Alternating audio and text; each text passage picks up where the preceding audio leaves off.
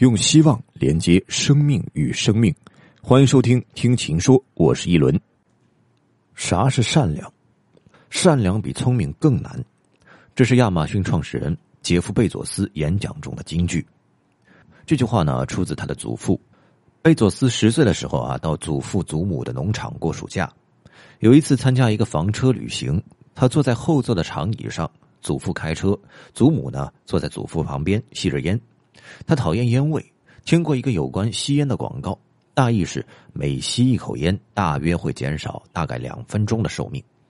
于是呢，经过估算，他得出了一个数字，就捅了捅坐在前面的祖母，宣称每吸两分钟的烟，你就少活九年。他的聪明和计算能力呢，并没有赢得掌声。祖母哭泣起来，祖父把车停在路边，静静的对他说：“姐夫，有一天你会明白。”善良比聪明更难。故事的寓意是非常清楚的。聪明的杰夫用数学方式说出了吸烟的危害性，但他的表达偏离了善良。善良到底是什么？在杰夫·贝佐斯那里，是与人相处时那种将心比心的态度。如同菲斯杰拉德在《了不起的盖茨比》开篇写道：“我年纪还轻、阅历不深的时候，我父亲教导过我一句话，我至今还念念不忘。”每逢你想要批评任何人的时候，他对我说：“你就记住，这个世界上所有的人，并不是个个都有过你拥有的那些优越的条件。”而在商业的世界里，善良往往表现为和用户相处的态度，因为用户是信息弱势的一方。微信之父张小龙说：“有一次，在一个产品讨论里，同事提出了一个方法，很巧妙的方法。”能够引诱用户点击而提高点击和下载数，我当时就脱口而出：“还是不要这样误导用户。”对产品人来说，善良比聪明更重要。虽然我们在产品中会有意无意的利用人性的弱点去击中用户需求的要害，但是不能把这种聪明过度化，而是需要站在一种坦诚的角度和用户对话，而不是给用户下套。希望我们的产品能够成为用户的朋友，而不仅仅是彼此利用的工具。他们所说的都是我认同的善良。在社会中谈到善良，比起费茨杰拉德的小说和张小龙的理解，则要沉重的多。朋友圈里，我们经常会看到各种欺凌、欺诈、伤害的案例，凭借权势、暴力、专横、财大气粗以及信息的不对称，欺负那些无辜的人、弱势的人。尽管人神共愤，但却司空见惯。似乎人生优越性的体现就是去贬损和凌辱他人。春节前看了两部电影，一部是中国的大人物，一部是美国的奇迹男孩。想写善良这个题目是受了电影的触动。大人物从一个修车工被强拆后的遭遇切入，讲述了黑暗势力集团挑衅法治，小刑警不愿同流合污，和黑暗势力抗争到底的故事。修车工陈永强租了个门面，靠微薄的收入养活家庭。被强拆后，带着孩子去讨要租金，却被一个富二代肆意凌辱，当着孩子的面将父亲的尊严践踏殆尽，还用电击将他击晕，抛下楼去。无论是对修车工、对歌厅小姐、对下属、对普通警察，你都能感到富二代仗势欺人的潜台词：“我就是有钱有势，你能怎样？”还不得匍匐在我脚下，在光天化日下，弱者的尊严被恶者赤裸裸的剥夺。现实中如此极端的大人物或许并不多，但奇迹男孩中的案例，那种因为某种身体缺陷被周围的人另眼相看，则非常普遍。影片的主人公奥吉因为先天性基因残缺，患上了下颚骨颅面发育不全症，前后动了几十次手术才活了下来。这个天生脸部畸形的男孩怎样融入校园？影片进行了细腻而多面的展示，其所传达的核心理念是选择善良，让人能够设身处地的为别人着想。没有谁面临挣扎时真的无所畏惧，而善意会消融一切。不幸的奥吉，他的幸运在于，他生在一个爱与包容的家庭，家人始终是他最坚实的支柱。母亲告诉他：“每个人的脸都有印记，心灵这张地图给我们指引前方的道路，而外貌这张地图则记录我们走过的路径。这张地图从来都不丑陋。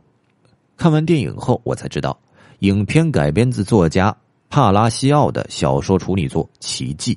二零一二年出版后，连续一百三十五周蝉联《纽约时报》童书排行榜榜首，版权销售到四十三个国家。小说的创作灵感是一次真实的境遇。帕拉西奥有一次和孩子们外出买冰淇淋，发现排在前面的小女孩脸部严重伤残。三岁的儿子看到女孩的脸，立刻哭了起来。为避免孩子的尖叫伤害到小女孩及其家人，帕拉西奥立即带着孩子离开。离开时，他听到小女孩的母亲冷静的说：“好了，孩子们，我们该走喽。”帕拉西奥事后很自责。开始思考这个小女孩和家人每天要经历多少这样的事故。晚上，他听到收音机中播放的一首歌曲《奇迹》，随即动笔写下了这篇作品。善良是不能够被教会的，它只能被激发。在电影中，校长对欺负奥吉的小男孩说：“奥吉无法改变他的面貌，不过我们可以改变看待他的眼光。”善良就在这种眼光的改变之中。要善良，因为每个人都在苦难中奋斗。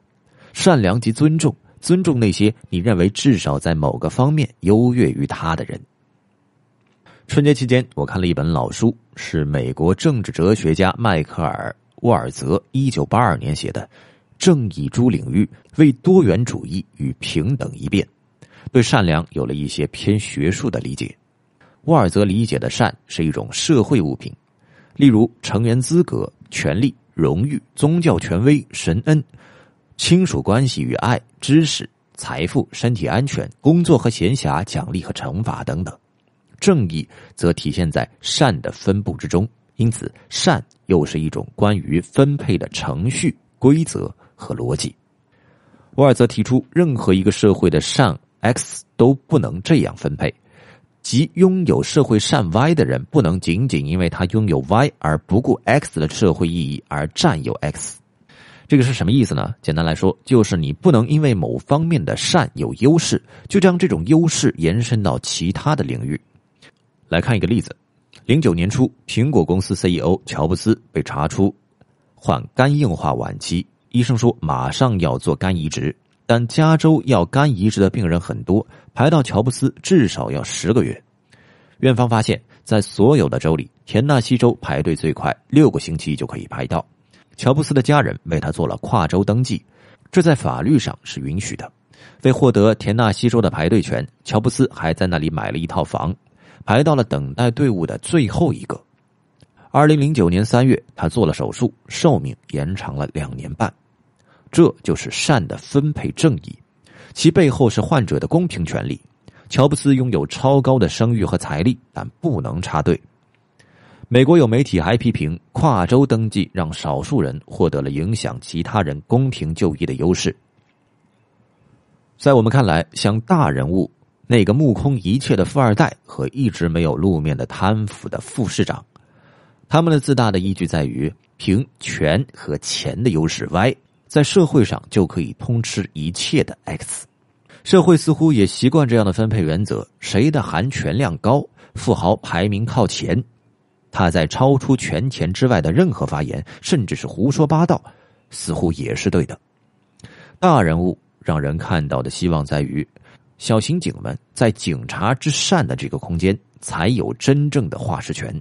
一个黑势力成员质问王千源饰演的刑警孙大圣。你们警察办案到底是靠讲故事呢，还是讲证据呢？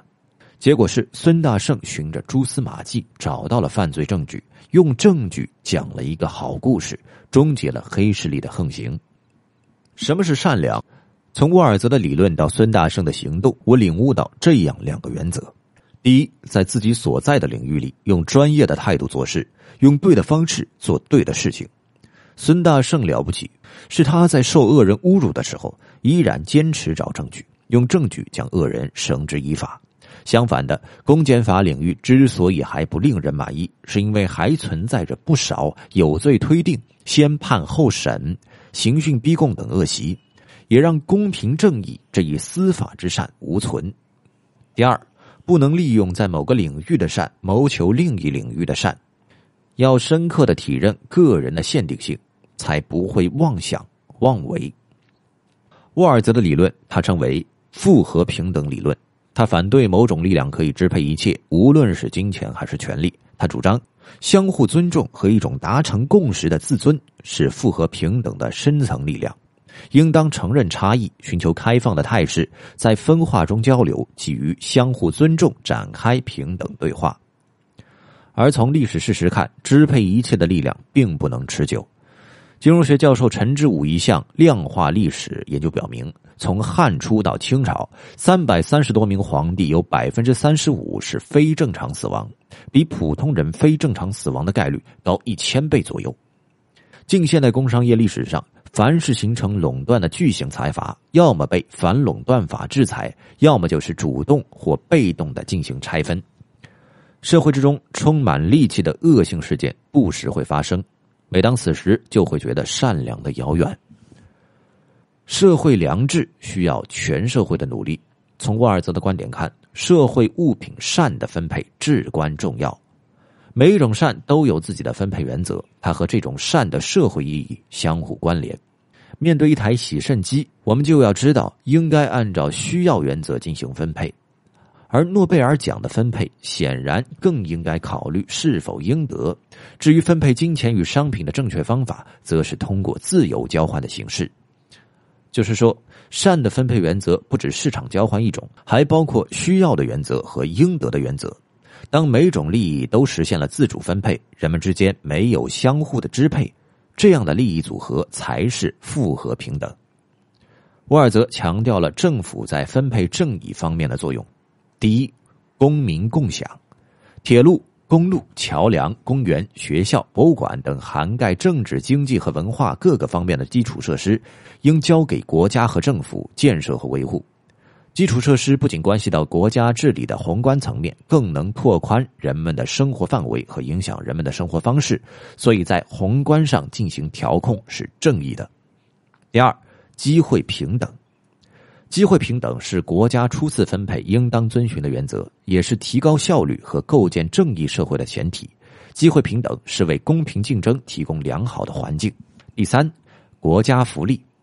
国家作为政治共同体，有责任和义务照顾老弱病残等弱势群体。这对一切国家不但是普世性的真理，更是一个道德事实。对于失去劳动能力的人来说，国家应当制定公共供给制度，扶危济贫，满足他们的需要。第四，实行民主。民主是一种配置权力并使其使用合法化的途径，涉及所有人的事应该由大家一起决定。经济领域同样也要讲民主。沃尔泽的理论被认为带有左翼色彩，当年引起过不少的争论。在我看来，当一个社会不平等、不协调、不公平的矛盾很突出，教育、医疗、就业、居住、退休保障等国民待遇的普惠化程度亟待提高的时候，很有必要探讨复合平等、分配正义。从而让各种社会价值和社会群体之间保持一种各有尊严、更加均衡的态势，而不是让差异越来越大，让某些价值和群体凌驾于另一些价值和群体之上。我们需要善良，没有谁会怀疑。春节前，谷歌发布了名为“一千亿句话”的二零一九超级版广告视频。视频中，不同国度、不同肤色、不同语言的人们，通过手机和互联网来翻译彼此想要说的话。每天翻译最多的词汇是“你好吗？谢谢，我爱你”。作为一种沟通的态度，善良其实很简单，但要实现社会善良，并让这种善良责备每一个人，并不容易。它关系到正义，关系到平等，关系到法治，关系到资源分配，关系到行使权利时是否正当和恰当。沃尔泽说：“我们需要的社会应该不再需要打工作揖、谄媚奉承，不再有恐惧的哆嗦，不再有盛气凌人者，不需要压制个人。没有一种社会物品充当或者能够充当支配他人的手段。也就是说，善良是需要一些条件的。比如说，如果那些不尊重人的价值、漠视甚至伤害人的价值的行为，这在几乎每个地方和领域或多或少的存在。他们得不到应有的惩罚，那么有些善良的人也会觉得善的无力、无能，而走向善的对立。马克思说：“每个人的自由全面发展是一切人的自由全面发展的条件。同样的，每个人尊严的实现是所有人尊严实现的条件。这，就是善良。”更多精彩内容，请关注“秦朔朋友圈”。